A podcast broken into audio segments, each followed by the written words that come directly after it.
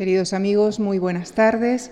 En la clausura de este ciclo que hemos dedicado a las ciencias ocultas en la antigüedad y su legado, permítanme en primer lugar darles las gracias a todos ustedes por su generoso seguimiento a lo largo de todas las sesiones, que concluyen esta tarde con la participación de Miguel Herrero de Jauregui, profesor titular de Filología Griega de la Universidad Complutense de Madrid. Doctor en Filología Clásica e Historia de las Religiones, se formó como investigador en prestigiosos centros como el Max Planck Institute en Harvard, Oxford, entre otros. Es autor de diversos estudios sobre filosofía, literatura, política y religión en la antigua Grecia y la recepción de la cultura clásica en el cristianismo. Entre sus libros citamos Tradición órfica y cristianismo antiguo. También ha editado y traducido La política de Aristóteles de Juan Ginés de Sepúlveda y acaba de publicar eh, la edición de Focílides de Mileto. Esta tarde viene a hablarnos del hermetismo, esa tradición filosófico-religiosa que surgió en la antigüedad a partir de las obras atribuidas a Hermes Trismegistos, que es la denominación griega de Tot, un dios del antiguo Egipto. Con nuestro agradecimiento les dejo con el profesor Miguel Herrero de Jauregui en la conferencia que ha titulado La tradición hermética, revelación antigua y recepciones de Hermes Trismegistos. Gracias.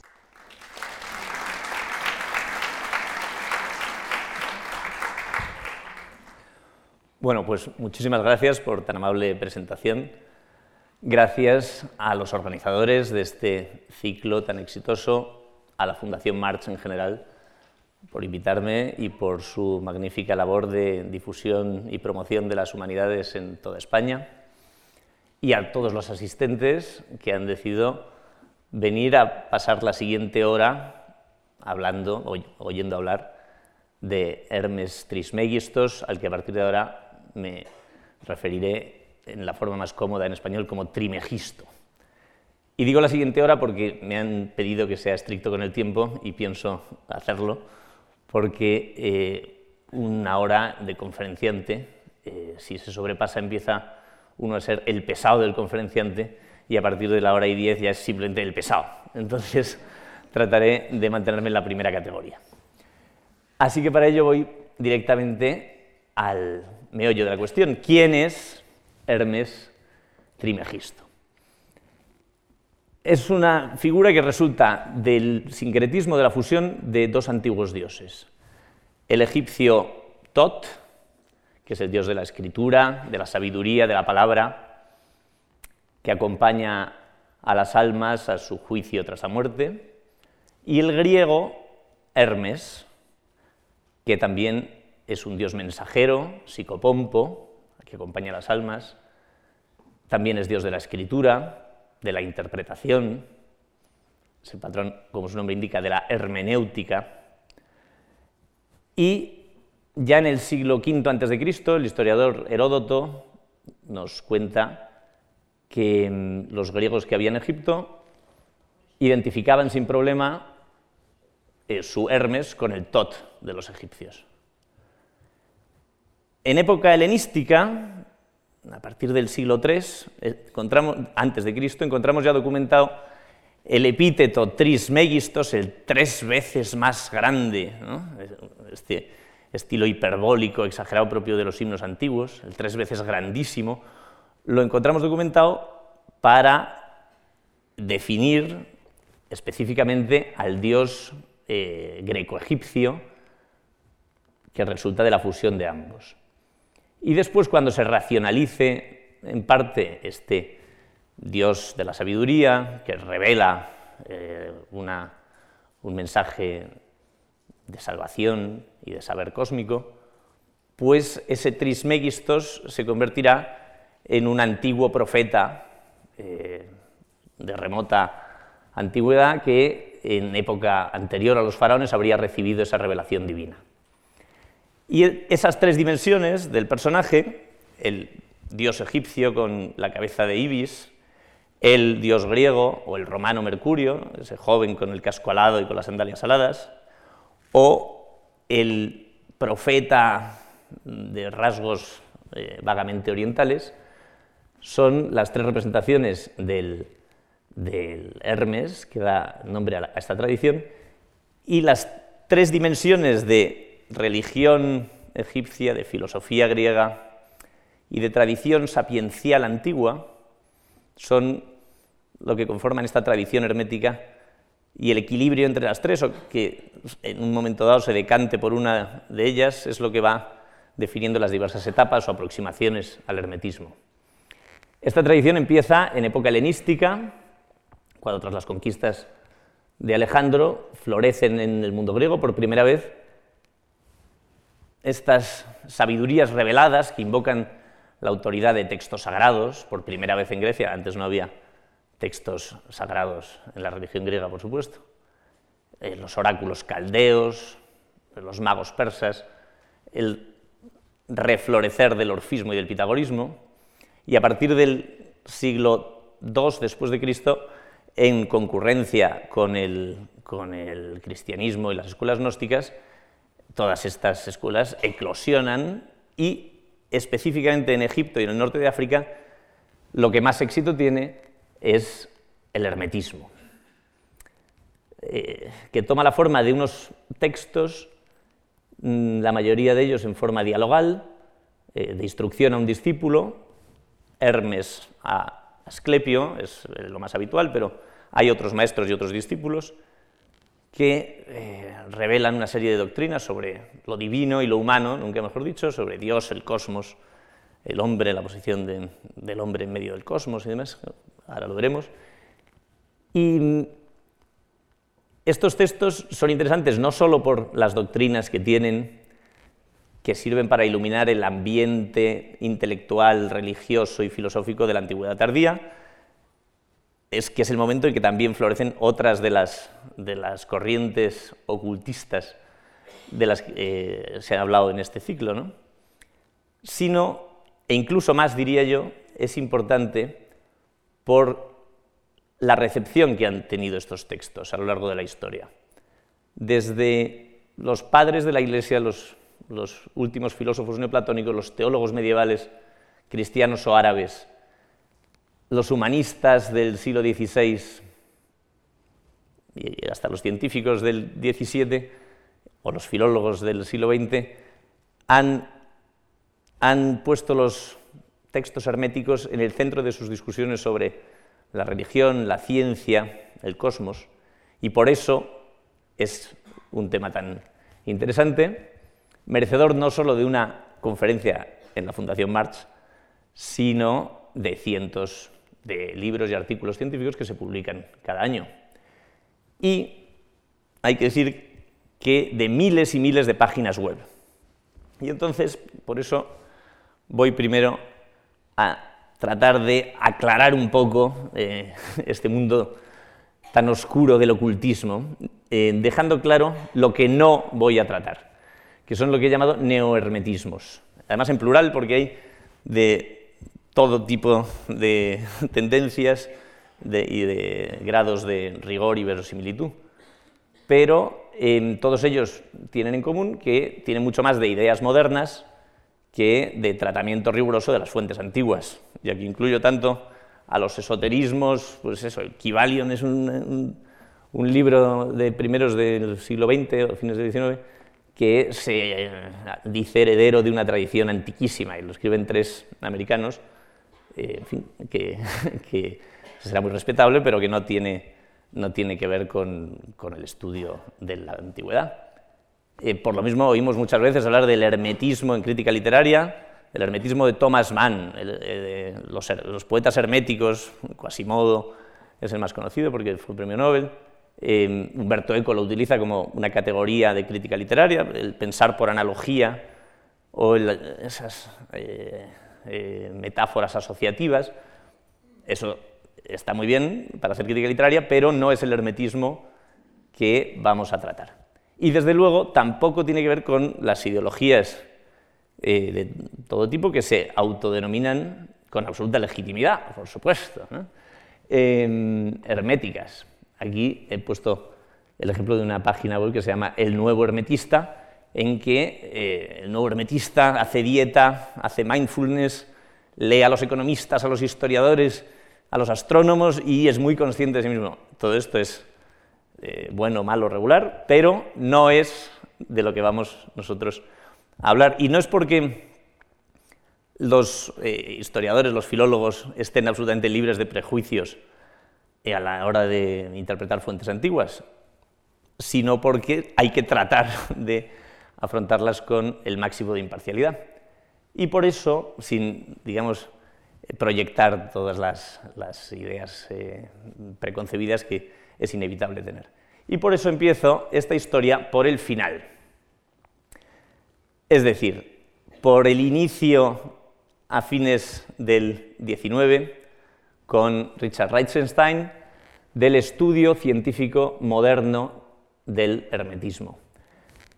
En el siglo XIX, que para muchos, eh, en muchos aspectos es la edad de oro de la filología clásica, cuando se recuperan los textos clásicos, el interés está, pues sobre todo en época arcaica, en época clásica, en Homero, en los trágicos, en Virgilio, y estos productos de la tarda antigüedad se consideran más bien decadentes y poco interesantes.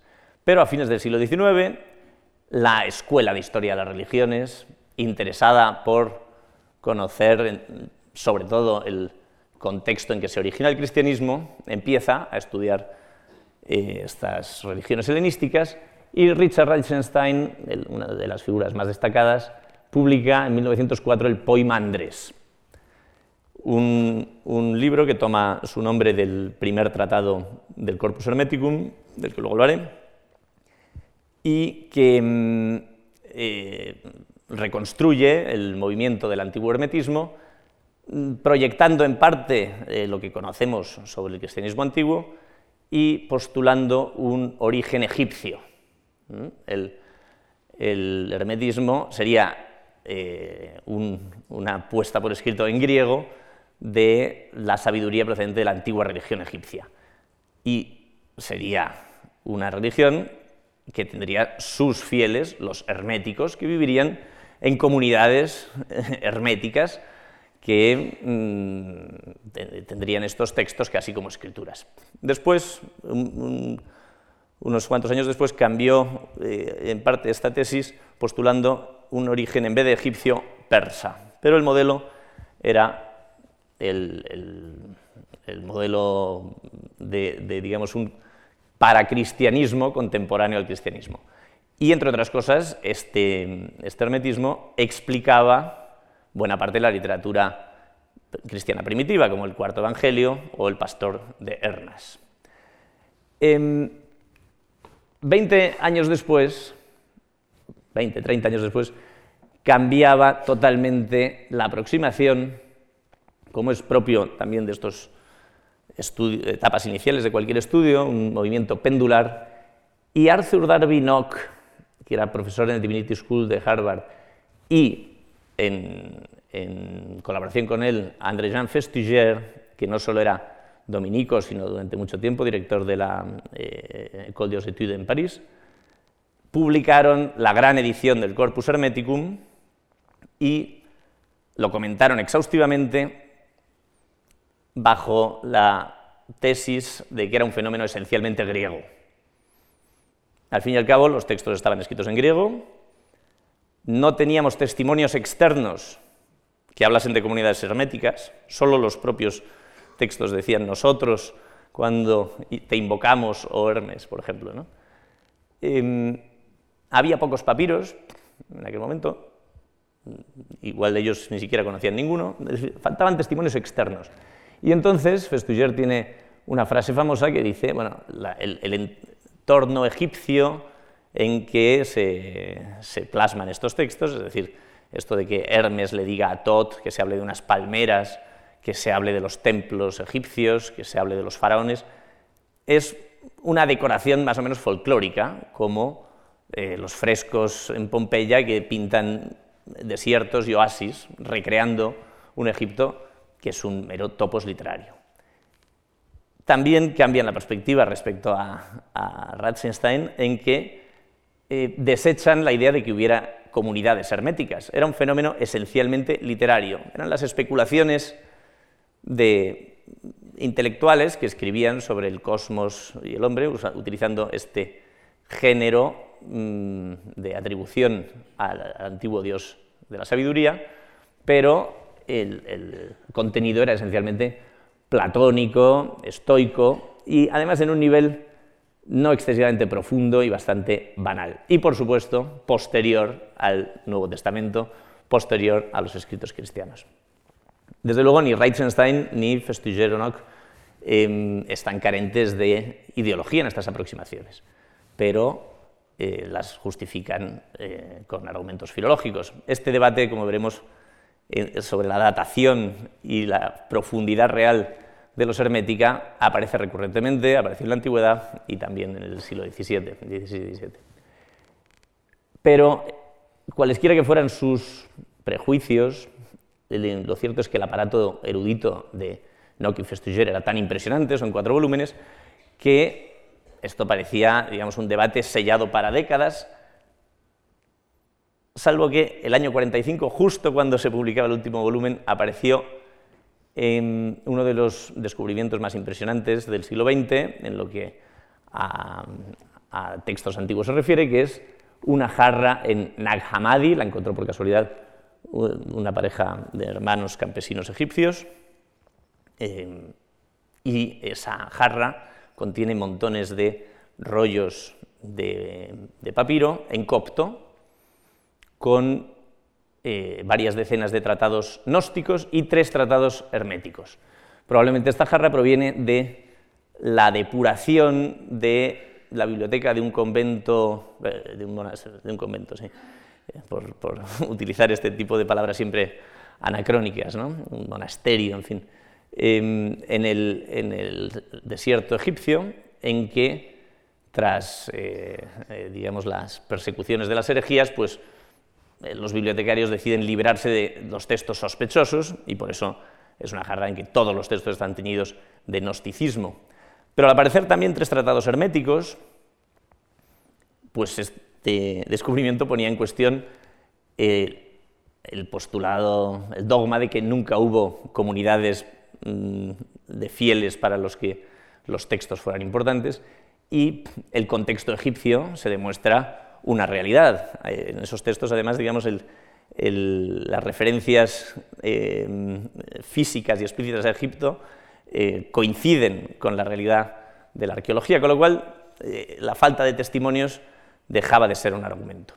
Y la siguiente figura, aún viva, que mm, reina sobre los estudios herméticos durante los años 70 y 80, y en fin, sigue reinando en parte, aunque ya no en soledad, es em, el francés Pierre Mahé, aquí lo vemos con su uniforme de la Académie de Inscriptions, y em, postula de nuevo un origen egipcio, pero de un modo mucho más elaborado que Reichenstein, porque él también es eh, armeniólogo y descubrió una serie de textos herméticos en armenio, antes desconocidos, en que en vez de ser diálogos eh, con especulación y, fin, largos, veremos luego algún texto, eh, largos y farragosos en parte, em, son una serie de sentencias breves. Y la tesis de Mae, que ha tenido bastante aceptación, es que el desarrollo de los hermética fue a partir de estas, estas sentencias, mm, que es un género bien conocido en Egipto, em, después se van eh, rellenando con comentarios, con explicaciones, con em, glosas, y todo ese, ese, desarrollo, ese despliegue de nuevos contenidos, sí que incorpora las novedades filosóficas griegas.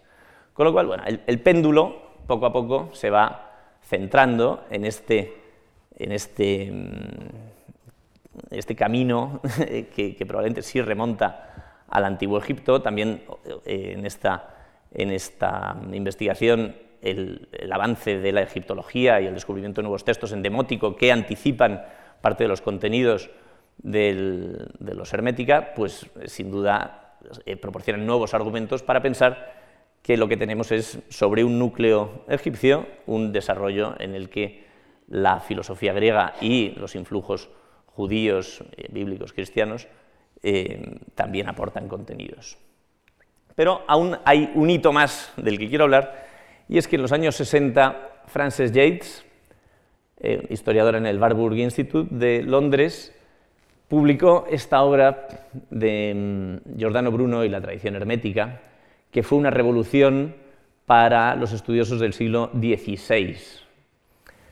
En el siglo XVI, después hablaremos de ello, se, eh, recibe el, hermetismo como un elemento fundamental de la tradición neoplatónica, pero hasta el libro de Yates se consideraba pues, un fenómeno marginal para los interesados en la magia, pues eso, como Giordano Bruno. Em, y lo que demuestra Yates es que los grandes descubrimientos científicos que revolucionaron eh, la ciencia en aquel momento, como el heliocentrismo de Copérnico, están muy influidos por esa ideología neoplatónica.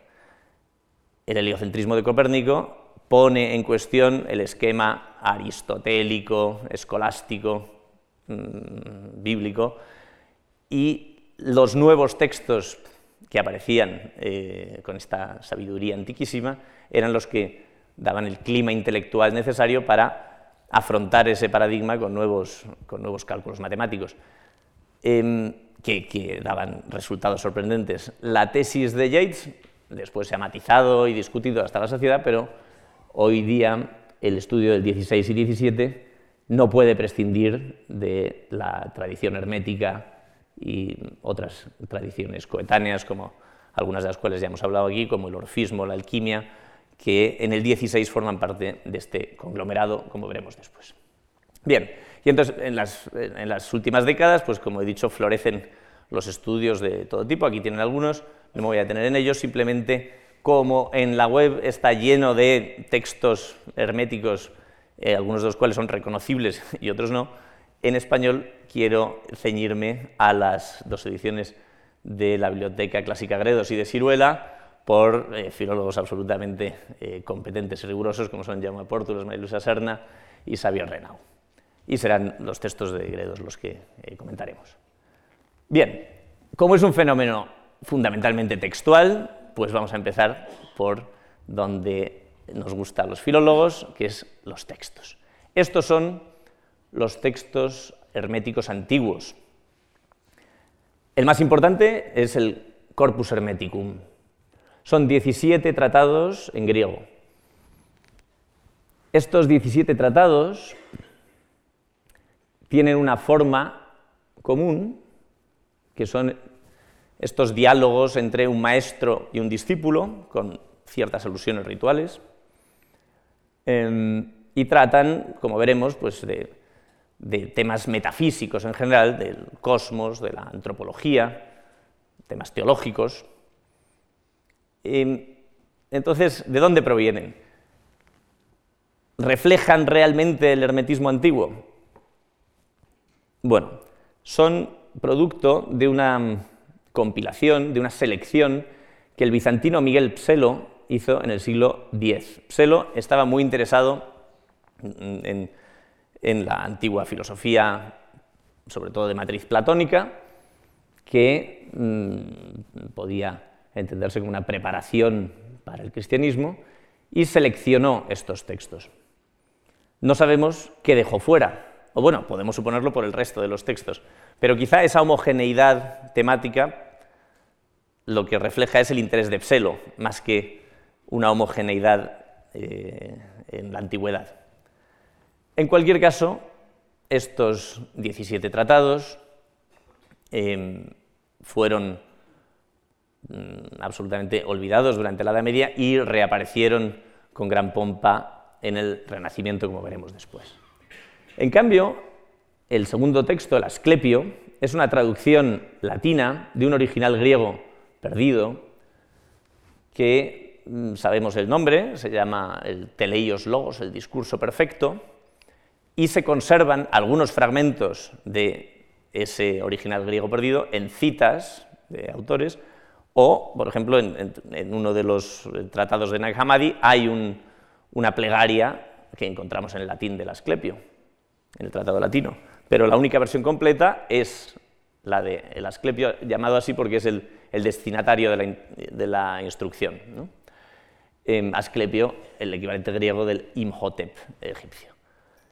Em, este, este texto latino, a su vez, la comparación con el copto y con el griego nos permite ver que el traductor también añadió de su cosecha, eh, sobre todo es un estilo más florido, donde el griego tiene un solo nombre, el latín pone un nombre y dos adjetivos, eh, muchas veces, un estilo más barroco, se atribuía en la tradición manuscrita a Puleyo, todavía Puleyo de Madaura, el autor de las Metamorfosis, del Asno de Oro, hay todavía quien, quien, lo, quien lo atribuye a Puleyo, pero en fin, en general está eh, la comunidad científica de acuerdo en datarlo entre el siglo 3 y 4, más tendiendo al 4, eh, sobre todo porque en algunas citas de Lactancio, un autor del siglo III, perdón, del siglo em, todavía no, em, no, el latín que traduce Lactancio no coincide con el de esta traducción, mientras que en las citas de Agustín en el siglo V ya sí coinciden con la traducción, con lo cual entre el cuarto y el quinto ahí se puede colocar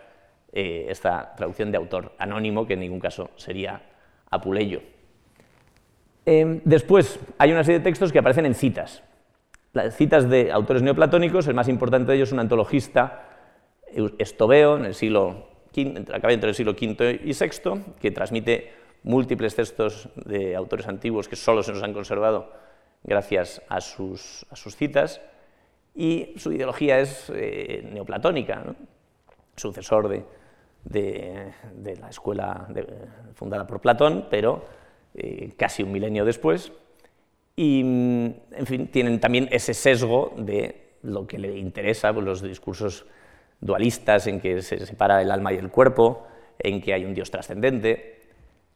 Algunas referencias de, otros neoplatónicos, como Jámblico, pues van en este mismo, en este mismo sentido.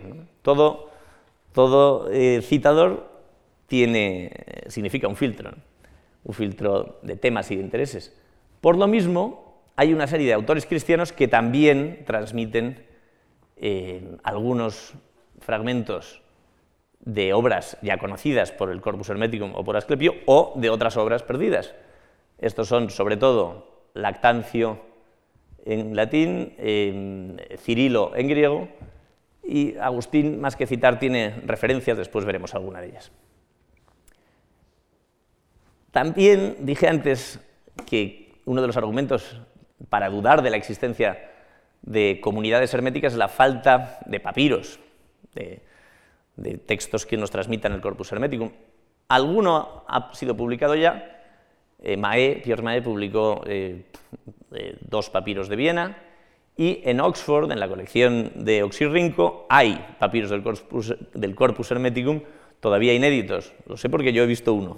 y en fin, ya saldrá en su momento el volumen correspondiente a los papiros herméticos, pero ese que vi eh, corresponde con el, con el tratado tercero del Corpus Hermeticum y presenta muchas variantes significativas, como es, como es lógico, eh, puesto que eh, entre ese papiro, si lo datamos en torno al 3, y la selección de Pselo, hay siete siglos, por lo menos. Los textos de Nag Hammadi en copto, de los cuales ya he hablado, eh, tres tratados herméticos, eh, uno de ellos corresponde con el himno, con parte del Asclepio, eh, otros coinciden con, algunos de los tratados del Corpus Hermeticum, y este tratado que no conocíamos por ninguna otra fuente de la Ogdóada y la Enéada, un lenguaje típicamente neoplatónico. Y finalmente, las definiciones de Hermes para Asclepio en, el texto armenio, que, em, como he dicho antes, fueron traducidas por Mae y, son una parte central de esta, nueva, de esta nueva hipótesis sobre el origen de los hermética. Y eh, finalmente hay una playa de textos mágicos, alquímicos, astrológicos, botánicos, en que o bien eh, Hermes es invocado como autoridad o bien eh, se atribuyen directamente a Hermes. Esto plantea el problema, un problema clásico que ya aparecía en Reichenstein, que es la relación entre ese ese hermetismo teórico del corpus hermeticum, metafísico, y el hermetismo, digamos, eh, práctico, por no decir bajo, que ahora ya no hay que juzgar nunca al usuario de un papiro mágico, pero digamos, eh, eh decía tranquilamente ese eh, hermetismo de nivel ínfimo. Em, la, la, ausencia de elementos mágicos o astrológicos en el corpus hermeticum puede deberse a la naturaleza original de esos textos o al filtro de Pselo, que haya eliminado todo este registro práctico como poco acorde con sus convicciones cristianas. Mm, sea como fuere, hoy la, tendencia general es a pensar que la distancia entre ese nivel teórico y el nivel eh, práctico es menor de lo que pensaba. Esto no ocurre solo con el hermetismo, ocurre con la filosofía presocrática también. Hoy Parménides o Empédocles se ven eh, en una dimensión más práctica, más mágica, y no como filósofos en, su escuela. Em, y lo mismo ha pasado con Hermes. Em, si ambos tienen en común algo, es eh, que participan de una misma idea de una salvación para el hombre que depende de un saber intelectual, pero revelado.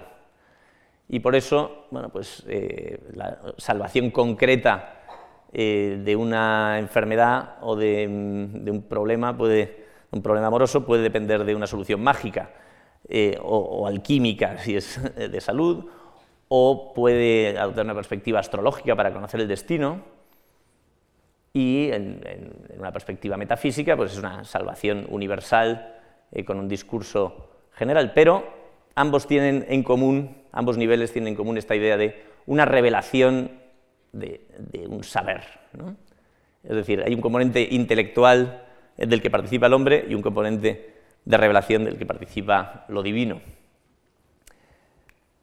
Bien, voy a eh, eh, usar tres textos, no se asusten, no va a haber muchos más, solo hay tres niveles eh, de los que voy a hablar, em, pero sí me parece importante, puesto que es un fenómeno esencialmente textual, comentar algunos de ellos para eh, explicar cuáles son los, problemas que plantean, los problemas principales. En el Tratado 5 del Corpus Hermeticum dice, voy a explicarte, Tat, dice Trimegisto, el siguiente discurso para que no continúe siendo profano en el misterio de un Dios que sobrepasa toda denominación. Reflexiona sobre esto y verás cómo aquel que permanece invisible para la mayoría llegará a ser para ti muy evidente. Aquí tenemos ese eh, nivel iniciático, un maestro inicia a un discípulo en un saber secreto que solo para él va a ser evidente, y lo primero que se nos dice de Dios es que es innombrable, que, cualquier eh, aproximación humana va a fallar, va a quedarse corta. Eso es la teología negativa de una matriz claramente platónica. El uno es inengendrado, imperceptible, invisible, puesto que engendra la imagen de todas las cosas, se manifiesta en y a través de ellas y sobre todo a quienes él quiere mostrarse. Es, este modelo neoplatónico en que el uno, la unidad de lo divino, es absolutamente eh, intocable, pero es compatible con la multiplicidad del universo porque eh, ese uno se manifiesta en la multiplicidad. Si estás dispuesto a verlo, levanta tus ojos al sol, el más poderoso de los dioses celestes, al que todos los demás ceden el paso como a su rey soberano, de un astro de tales dimensiones mayor que la tierra y el mar, que soporta llevando sobre sí mismo a otros astros menores en sus órbitas. Este monismo absoluto es también compatible con un esquema politeísta. Esto es muy típico del paganismo tardío, en que además eh, los antiguos dioses se identifican con los astros, lo cual da, paso, abre paso a todas las lecturas astrológicas que provienen de Babilonia.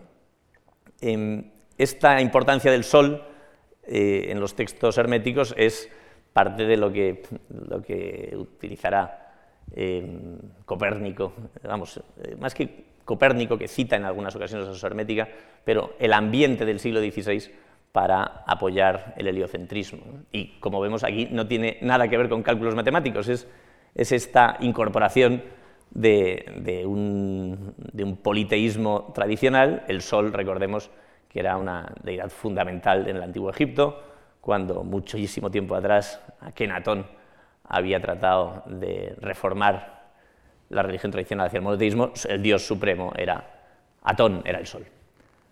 Y el mismo tratado acaba en composición anular, ¿eh? en composición eh, circular típica de, los tratados revelatorios, de los hiero logoi que llaman en griego, y dice, por eso Dios está más allá de cualquier nombre, por eso es invisible a la vez que es el más evidente, repite lo que ha dicho antes, y, y dice, porque tú eres lo que yo soy, tú eres lo que yo hago, tú eres lo que yo digo, tú eres todas las cosas y nada existe distinto de ti.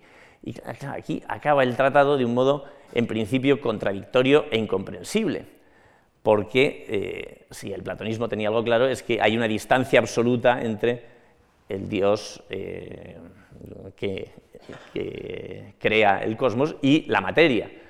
Eh, ahora hablaremos de dos tipos de dualismo, pero esa distancia no se quiebra nunca. Y sin embargo, en estas últimas frases, propias de este estilo místico y revelatorio, en que el, maestro y el discípulo también entran en comunión, pues son frases típicamente panteístas, típicamente propias de la teología estoica, en la que Dios es la materia.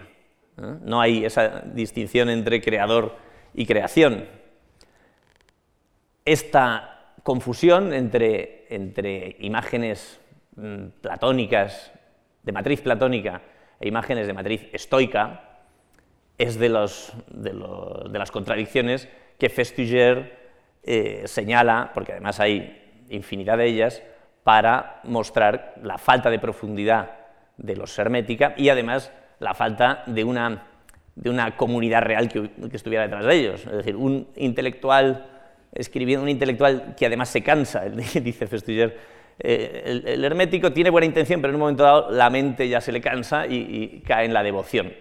Em, eso es un error eh, posible en una persona. Em, es más difícil que una comunidad acepte textos llenos de contradicciones. Hoy día, em, como digo, esa tesis mm, parece eh, excesiva y se señalan múltiples comunidades que creen textos con contradicciones. Pero además eh, hay una dirección de investigadores que apuntan a la posibilidad de dos niveles de conocimiento, incluso más, en, esas comunidades, siguiendo un esquema que tenemos también entre los pitagóricos y entre otros movimientos antiguos, y es, em, hay una, primera, un primer nivel de conocimiento mm, básico en el que, bueno, pues el, el cosmos eh, es divino y un segundo nivel en que el cosmos es platónico, por ejemplo. O un primer nivel en que el cosmos es eh, bueno y un segundo nivel en que el cosmos, la materia, es algo que, de lo que hay que despojarse. Pero a ese segundo nivel solo se llega después de haber pasado por un proceso iniciático. Em, sin, exagerar eh, y querer encontrar una consistencia absoluta entre todos los eh, textos herméticos, pero es posible que algo de ese doble nivel de conocimiento sí tengamos en los hermética. El segundo gran tema, son tres grandes temas, el, Dios, el cosmos y el hombre, em, es el mundo. Y aquí este es el inicio del primer texto, el Poimandres, que es el más famoso de todos ellos. Poimandres es un, buen ejemplo de la etimología de esta palabra, que es el, maestro que está hablando aquí. Poimandres en griego parecería ser eh, el pastor de hombres, poimen andron. Por eso eh, coincide además con una obra famosa de literatura cristiana antigua y es algo, digamos, que un griego acepta naturalmente como nombre de un maestro. Y sin embargo, como lingüísticamente tiene problemas para conformarse, pues eh, los egiptólogos han, descubierto la etimología eh, egipcia de la palabra, que sería P-M-N-Re, la sabiduría de Ra.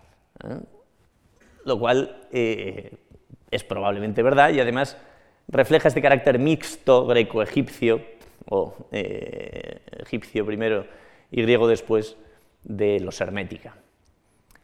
Em, Bien, en este primer tratado es tan famoso porque, como van a ver, se parece enormemente a textos muy conocidos por todos, como el Timeo de Platón o la cosmogonía del Génesis. El pensamiento Dios, que era hermafrodita, vio vida y luz a la vez, engendró con la palabra otro pensamiento creador, que es el Dios del fuego y el aliento vital. Bien, aquí aparte de eh, algo que en las lecturas posteriores que trataban de armonizar hermetismo y cristianismo, eh, les encantó inmediatamente esto de Dios y el logos, la palabra es el logos, porque recordaba al Evangelio de San Juan, pero hay un detalle que me parece muy revelador de cómo confluyen en el hermetismo imágenes aparentemente contradictorias. Lo del Dios hermafrodita, el Dios eh, eh, varón y hembra a la vez, es una imagen típica, órfica, para reforzar el monismo, la unicidad del Dios primigenio. ¿no? es una pareja de dioses, macho y hembra, sino un Dios primero. Pero claro, este es un esquema estupendo para reforzar el monismo en un discurso teogónico, en que los eh, elementos del cosmos o los otros dioses están engendrados por ese primer Dios. Es macho y hembra porque engendra, da luz a los siguientes dioses. Mientras que aquí ese Dios es macho y hembra, pero crea por la palabra, que es una imagen egipcia y bíblica, pero que precisamente no necesita del esquema teogónico. Es una imagen estupenda para eh, este, este, esta separación eh, de, la filosofía platónica entre lo creado y el creador. Se habla y aparece allí la materia. Y entonces esta teogonía hermética, este, esta cosmogonía hermética, perdón, está utilizando ambas imágenes a la vez, aunque si está creando por la palabra, ¿qué falta hace que ese Dios sea hermafrodita? En fin, este a su vez fabricó siete gobernadores que envuelven con sus círculos el mundo perceptible y a cuyo poder se llama destino. Después la palabra divina se separó de los elementos descendientes y aquí ha incorporado a los planetas. Esos siete gobernadores son los siete planetas y ha incorporado en, tres frases al politeísmo y a la astrología. Y el pensamiento, Padre de todas las cosas, vida y luz, engendró al hombre a su imagen y le amó como a un hijo, pues que creado a imagen del Padre era hermosísimo. En realidad, pues, Dios amó a su propia imagen y entregó al hombre todas sus criaturas. El hombre, tras observar la creación del demiurgo en el fuego, quiso a su vez crear y el Padre le concedió un deseo. El hombre creado, a su vez, es creador. Quedémonos con esto. El hombre, cuando vio su forma reflejada en el agua, se enamoró de ella y deseó habitarla, y al punto su deseo se hizo acto y habitó la forma irracional. La naturaleza cogió a su amado, lo envolvió por entero y se unieron, pues se habían enamorado. Y como consecuencia, si lo comparamos con los animales terrestres, el hombre es dual. Este es el relato típicamente gnóstico de la caída primigenia, igual que lo tenemos también en la Biblia. Pero el, autor hermético pone ese primer pecado en, el narcisismo, en, el mito de Narciso, en el ver la imagen reflejada en el agua y enamorarse de ella. Y alegóricamente, con estos saltos lógicos que le sacaban de quicio a Festiger, em, eh, se une a la naturaleza. Y de ahí esa naturaleza dual. Hay otra de las contradicciones eh, que se observan en los hermética, es que hay un tipo de textos mm, que llamamos de cosmología eh, positiva, mm, en que el cosmos es eh, inferior, obviamente, ontológicamente, a lo espiritual, a, lo divino, pero aún así es emanación lejana, pero obra divina y por consiguiente es bueno, y un tipo de cosmología minoritaria, pero que aparece en algunos textos herméticos, que es la cosmología negativa, en la que la materia es una cárcel de la que hay que liberarse y que es, es una prisión esencialmente mala, no tiene nada de bueno. Esa es una cosmogonía, una, una cosmología propia de las escuelas gnósticas y, de nuevo, aparece en algunos, en algunos tratados sea como contradicción, sea como un estadio diferente de ese conocimiento iniciático. Bien, y el último texto que vamos a comentar es este sobre el lugar en que queda el hombre tras esa caída con su naturaleza dual. Dice, esto viene del Asclepio, el hombre Asclepio es un gran milagro, un ser vivo digno de veneración y honor, un ser que muda la naturaleza de un dios como si realmente lo fuera, un ser que se entiende con el género de los démones, conocedor de que su naturaleza es congénita a la suya, un ser que desprecia su componente de mera naturaleza fiado en el carácter divino de su otra parte. Oh, cuán felicísima es la naturaleza compuesta del hombre, tal es su privilegiado lugar intermedio, tanto ama a los seres que le son inferiores como es amado por los que le sobrepasan. Contrariamente a la mayoría de los textos gnósticos o al propio Génesis, el estatus dual del hombre le sitúa en un nivel intermedio entre lo divino y lo terrestre. El Dios, el, hombre, es casi divino y por eso es capaz incluso de crear dioses, en una articulación interesante de este ebemerismo que consistía en decir que los dioses antiguos eran creados por los hombres, si se deificaban en fondo a los faraones, luego a los ptolomeos, luego a los emperadores, em, ¿por qué no iban a ser los dioses antiguos hombres superiores? Bueno, pues dice Asclepio, desde el momento en que este discurso nos hace saber el parentesco y la asociación entre hombres y dioses, Asclepio, eh, lo dice Trimegisto, debe reconocer el poder y la fuerza del hombre, así como el Señor y Padre, o Dios por utilizar su nombre más augusto, es el hacedor de los dioses celestes, así es el hombre quien modela los dioses de los templos, que se satisfacen con habitar cerca de los hombres. De esta manera el hombre no solo glorificado, sino que también es capaz de glorificar. No solo avanza hacia Dios, también es hacedor de dioses. El hombre, pues, merece admiración como el más grande de los seres. Este es el elemento más original, probablemente, del hermetismo, que aquí ni siquiera está diciendo que los dioses no existan, ¿eh? dice que son obra del hombre. Y esta visión metafísica, sin duda, es lo que conecta con estos textos alquímicos y mágicos que hacen al hombre capaz de manipular las eh, fuerzas eh, por llamarlas de algún modo. Bien, estos textos, como digo, tienen de interés el, proceso de recepción que han tenido a lo largo de los siglos. En la antigüedad tardía, los primeros que nos hablan de los textos herméticos son, por un lado, los filósofos neoplatónicos, Porfirio tiene mala opinión de ellos y no cree que sean realmente eh, obra de Hermes, mientras que Jámblico dice sí, sí, son obra de Hermes y, están en griego porque son traducción del egipcio. ¿eh? Da esa, explicación a la posición de Porfirio que en el fondo anticipa los debates eh, de siglos posteriores y que no deja de ser innuque lo que ya discutían Reichenstein y Festiger. Pero entre los cristianos hay un doble nivel de recepción.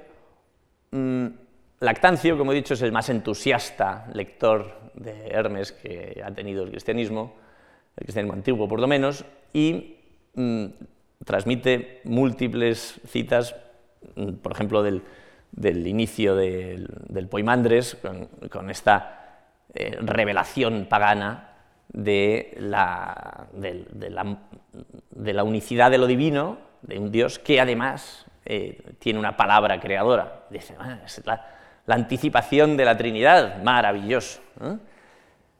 Claro, em, aquí se suscita un problema más extenso, que es el de cómo explicaban los cristianos antiguos las coincidencias con em, elementos de la sabiduría griega, con Platón, con poemas órficos, en este caso con Hermes. Hay diversos mecanismos que dependen de modo muy importante de la cronología. Si el sabio griego es posterior a Moisés, es fácil hablar de influjo, en ocasiones incluso de plagio. Eh, era, muy normal eh, ya en la tradición griega decir que Platón o Pitágoras o Solón habían hecho un viaje de formación por Egipto y que de, de allí habían tomado sus ideas. Y entonces para los cristianos decir que en ese viaje habían entrado en contacto con la revelación mosaica era una extensión natural del antiguo argumento. El problema con Hermes es que, según las cronologías que manejan los antiguos, es anterior a los faraones, y entonces no se puede decir que es anterior o contemporáneo de los primerísimos faraones, y entonces no se puede decir que es posterior a Moisés, que como dice el propio Éxodo, es eh, contemporáneo también de los faraones. Y entonces la explicación que da Lactancio, o Clemente Alejandría, en fin, del cristianismo más liberal, llamaríamos con todas las comillas del mundo, es que eh, Hermes y algunos otros sabios antiguos recibieron chispas de la revelación, cuya gran hoguera, por supuesto, es la Biblia, pero que Dios es capaz de iluminar de modo independiente a estos sabios que habrían tenido estas intuiciones de la verdad.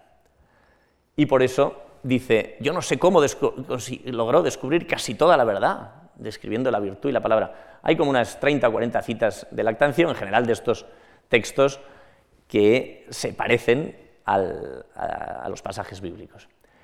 Un siglo después, Agustín es mucho más escéptico y, para empezar, toca la cronología.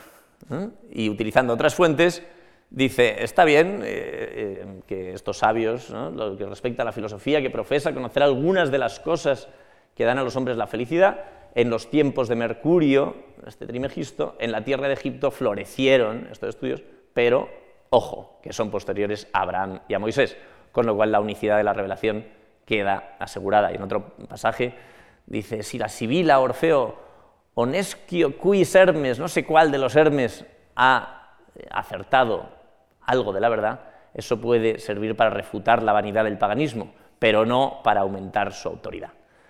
Es ese debate entre Lactancia y Agustín, de nuevo, igual que el de Porfirio y Jámblico, anticipa debates que vamos a tener eh, a partir del Renacimiento y en la modernidad. Ups. Bien. En la Edad Media, que es de nuevo un campo de investigación ahora muy en boga, durante mucho tiempo mm, el hermetismo medieval no, fue materia de interés, pero em, se siguen descubriendo nuevos textos. Em, aparte del Asclepio, que como he dicho se conservó en traducción latina en, Occidente, em, un texto atribuido a Hermes de probable eh, autoría árabe, pero que se conserva solo en traducción latina,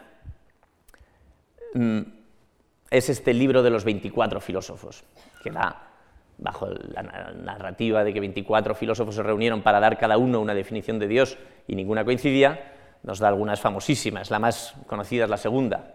Dios es una esfera infinita cuyo centro está en todas partes y cuya circunferencia no está en ninguna. esto eh, es eh, estilo hermético al 100%. Es un aparentemente matemático, pero con una solución mística. Em, y estas sentencias probablemente aparecen en, ámbito árabe, donde eh, la figura de Hermes, a su vez, tiene prestigio, la consideran también un antiguo profeta que, identifican con su Idris. Em, seguramente parte de la literatura hermética en árabe, que hoy, eh, gracias a Van Bleidel y otros, se sigue eh, descubriendo y editando, tiene un origen incluso anterior, siríaco, en torno a Harran, al sur de Turquía, es posible que durante cuatro o cinco siglos hubiera una ciudad realmente hermética, que, tenía un culto astral en el, que, en el que se redactaron textos en siríaco que después pasaron a los árabes, y mm, eh, por, las traducciones medievales, muchas de ellas eh, que pasan por España, se conservan algunos solo en traducción latina y otros en, ambos, en ambas versiones. La tabla esmaragdina también es, eh, un texto muy famoso, es la, tabla esmeralda. Supuestamente el original habría sido en fenicio, de ahí al árabe, de ahí al latín, em, y es un texto básico para los alquimistas. De esto ya se habló en su momento, con lo cual no quiero insistir, pero como vamos a ver después algún grabado, eh, leo este par de frases. Lo que está abajo es según lo que está arriba, y lo que está arriba es según lo que está abajo, para realizar los milagros de una sola cosa. Su padre es el sol, su madre es la luna, lo lleva el viento en su vientre, la tierra es su nodriza. Hay que ser iniciado para entender estas cosas, ¿no? pero era la idea. Em, otro texto eh, que sí quiero mencionar porque em, se conserva en traducción latina, eh, que probablemente procede de una traducción al castellano del árabe, que encargó Alfonso X y que se ha perdido. Pero la idea es que el, castellano ahí fue intermediario entre el, árabe y el latín, y es un texto también astrológico, pero que sitúa a Hermes como fundador de una antigua gran ciudad en, Egipto, con cuatro puertas, con el león, el toro, el águila y el perro, y guardada por los vientos, todo, todo con esas imágenes tan familiares. Y como digo, se siguen descubriendo textos árabes, eh, de la ha editado hace poco este, el Testamento de Amón, que es eh, pues, eh, el, mismo, el mismo estilo, probablemente no traducción del griego, sino composición en árabe directamente. Bien, durante la Edad Media estos textos influyeron en, cada vez se va descubriendo más, como digo, Meister Eckhart, Nicolás de Cusa, eh, desde luego los citan Alberto Magno, Tomás de Aquino, el primero más entusiasta, el segundo más escéptico, pero em, cuando realmente eclosiona el hermetismo es cuando en 1464 Cosme de Medici se hace, con sus contactos, con una copia de el Corpus Hermeticum, de este texto griego compilado por Selo. Y va a su gran sabio Marsilio Ficino, que estaba en aquel momento acometiendo la traducción de Platón, y dice, páralo, eh, interrumpe la traducción de Platón porque hay algo mucho más grande. Y entonces Ficino, en unos cuantos meses, eh, realiza el texto que será más influyente de la historia del hermetismo moderno, que es la traducción latina con comentario del Corpus Hermeticum. Solo de los primeros 14 tratados, después eh, vendrían otro manuscrito que traería los tres que faltaban. Este, este, texto de Ficino em, tuvo múltiples eh, lectores. En España se tradujo eh, inmediatamente. Es una traducción que circuló de modo manuscrito. No, no, se llegó a editar, pero se conservan los manuscritos.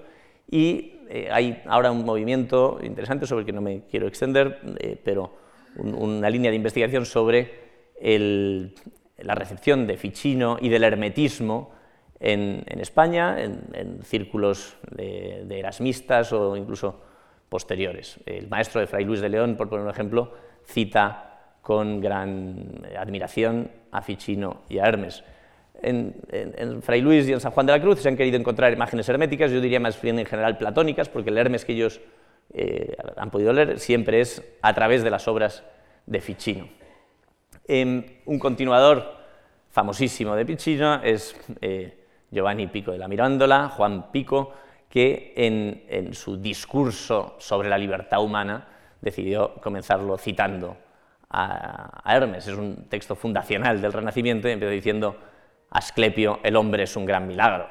Y ese texto también tuvo muchísima difusión en España. Claro, tras esta traducción, Ficino, en su prólogo, decía, esto es la antigua sabiduría que es absolutamente compatible con el cristianismo.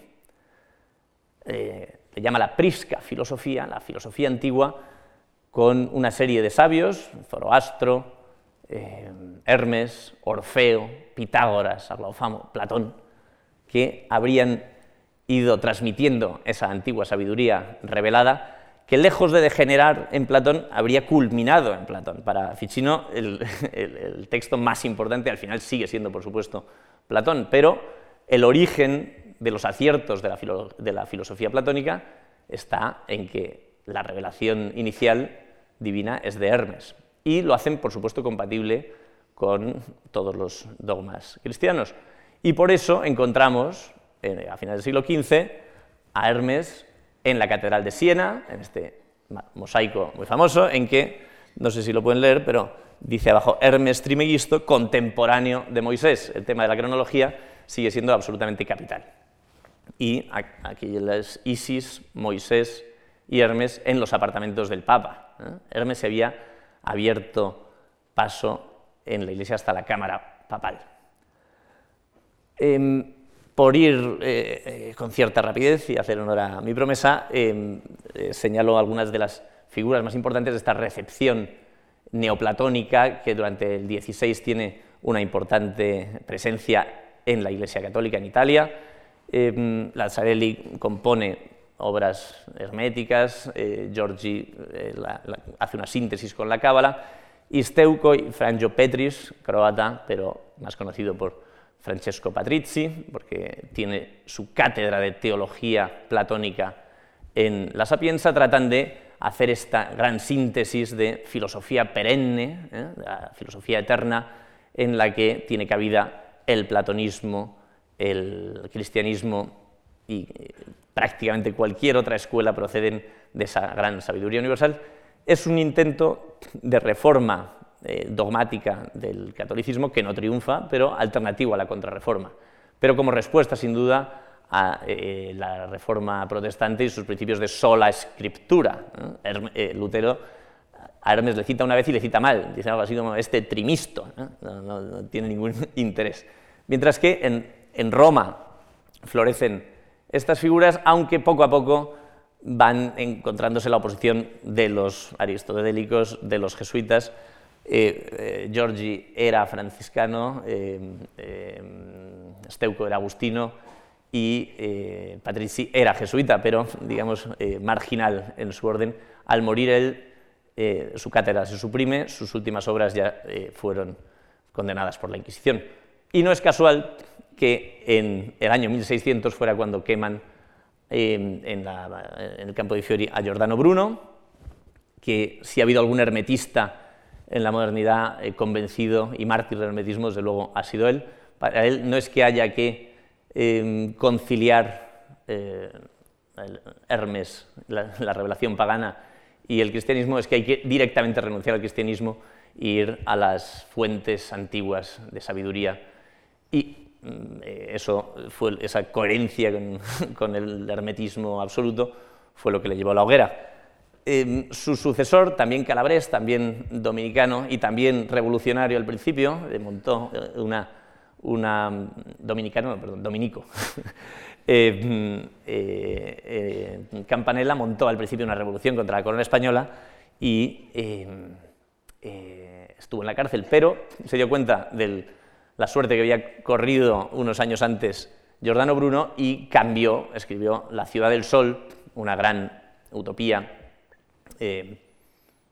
favorable a la monarquía española, y después acabó haciendo la teoría del rey sol en Francia, es decir, se convirtió a tiempo, pero en, esas eh, utopías literarias, eh, esa ciudad de adoradores del sol em, y esta religión universal, que algo de ello encontrábamos también antes en la utopía de Moro, sin duda eh, hay un influjo claro de los textos herméticos y de, este, de esta filosofía platónica.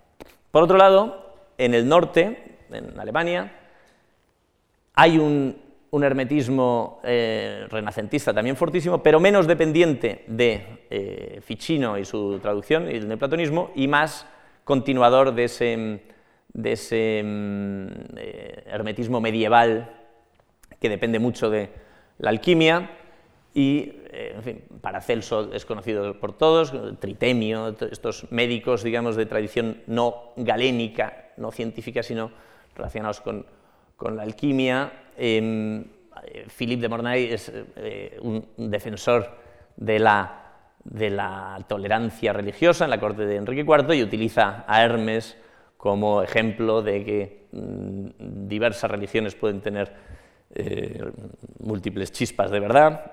John Dee es el astrónomo de Isabel I de Inglaterra. Robert Flatt es el gran rival de Kepler em, y Kepler ahí empieza a utilizar ya hermetismo como algo em, eh, despectivo y rechazable frente a este John Dee que, en vez de hacer diagramas que ilustran sus razonamientos, razona con, dibujos. Es, un hermetismo artístico que tiene eh, un, reflejo eh, estético muy conocido en los grabados. Las, las, imprentas alemanas graban muy bien y aparecen la tabla, la tabla esmeralda y diversos, diversas sentencias alquímicas con un despliegue de grabados y de emblemas que lo, los hace ubicuos después en, en, en, fin, si uno pone en Google Images Hermes, pues salen todos estos hermetismos, salen todos estos grabados alquímicos. Aparece, por supuesto, el dios joven con el casco alado, mm, patrón de la alquimia y también estos dibujos tan conocidos del sabio antiguo oriental. Michael Mayer en la Atalanta Fugiens, que es el gran libro de emblemática alquímica, pues eh, Hermes, por supuesto, es un, personaje principal para él. Pero todo este florecimiento, tanto en Italia como en Alemania, llega a su fin con, o digamos, se, acerca a su final con Isaac Casaubon, esta figura imponente, yerno de otro gran filólogo, eh, Henri Etienne, que en una refutación de un cardenal italiano que participaba de esta idea de, la filosofía perenne en que todo concuerda, em, dedica unas pequeñas páginas a la datación real del corpus hermético. Y dice, mm, eh, esto es época imperial y trata, eh, trae a colación eh, argumentos sintácticos, léxicos, filosóficos absolutamente irrefutables. Y desde entonces esa datación ha sido inamovible. Se podrá matizar los orígenes, se podrá decir, bueno, quizá hay partes un poco posteriores, otras anteriores, pero la datación de Casobón acabó con esa idea de la prisca filosofía en la que los textos de Hermes serían el inicio de toda esa tradición platónica. Al contrario, son incluso posteriores desde luego a Platón, pero también al Nuevo Testamento, con lo cual, y esta es la agenda ideológica, por supuesto, de Casobón, eh, la influencia de Averla es de la Biblia en los textos herméticos y no al revés.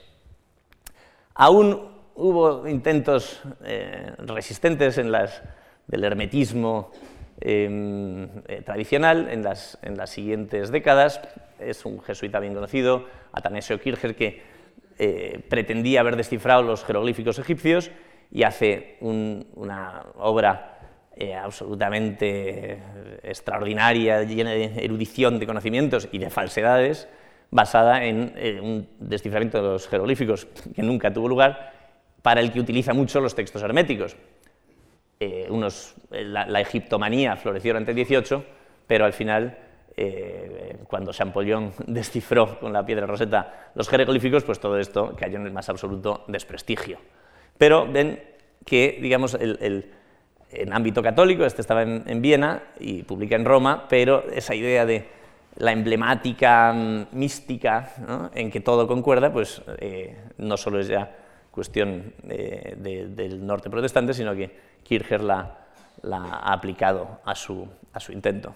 Em, en el neoplatonismo de Cambridge, eh, que es un, un, movimiento digamos, que florece en el siglo XVII tras Casaubon, Cadworth eh, su figura más destacada, discute con Casaubon con argumentos muy parecidos a los que tendremos entre Festuger y Reitzenstein. Dice, de acuerdo, aceptamos la datación de Casaubon, pero em, la raíz es egipcia, la, sabiduría puede ser anterior. Y entonces hace una versión inglesa, por eso es el neoplatonismo de Cambridge, de la filosofía perennis de Ficino. Y este movimiento que eh, se oponía a Hobbes y, del que Locke era, al que Locke era cercano, em, digamos que, trata de, de nuevo, eh, promover la tolerancia y la libertad religiosa valiéndose de estas antiguas tradiciones.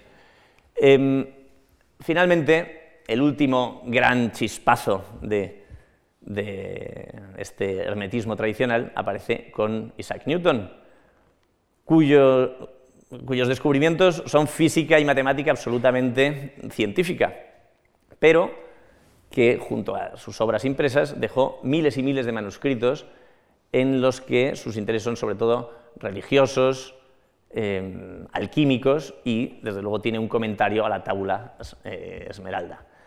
Em, estos manuscritos hoy son eh, objeto de eh, estudio muy intenso fueron comprados por John Maynard Keynes, el economista, y donados al College de Cambridge en el que, en el que estuvo Newton. Y sin duda muestran que ahí la separación entre alquimia hermética y química científica no era a sus ojos tan nítida como lo fue después, a partir del racionalismo y demás. Eh, este comentario a la tabla se escribe entre 1180 y 1190 y recordemos que la ley de gravitación universal se formula en 1186, si no mal no recuerdo.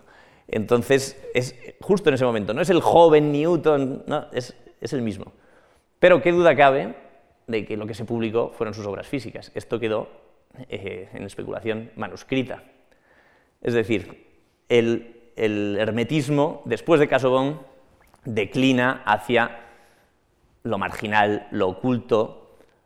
El último ejemplo es que sí, hay una interpretación hermética de la flauta mágica de Mozart, eh, partícipe de la masonería, de diversos movimientos eh, esotéricos y secretos. La flauta mágica se sitúa en Egipto, sí, pero Hermes no aparece explícitamente. Ese hermetismo, exista no, es solo ya para los iniciados, para los que participen de su logia, para los que tengan, estén en el secreto. A partir de Casobón y con, digamos, esos eh, destellos, esos chispazos de, resistencia, pero la tradición hermética se ocultó durante dos o tres siglos en corrientes marginales, lejanas a la gran tradición eh, occidental, contrariamente a lo que habían sido en los siglos anteriores. Y solo Ratzenstein, Festuger, los filólogos, los historiadores, la sacan de ese, de ese mm, ocultismo, de esa marginalidad, para situarla de nuevo en el centro de las discusiones, porque es, y con esto quería acabar, es a la ciencia, a la filología, a la historia, a la academia, a quien corresponde hoy seguir profundizando en esta frase con la que Pico de la Mirándola empezaba su manifiesto renacentista. Este, el hombre es un gran milagro. Muchas gracias.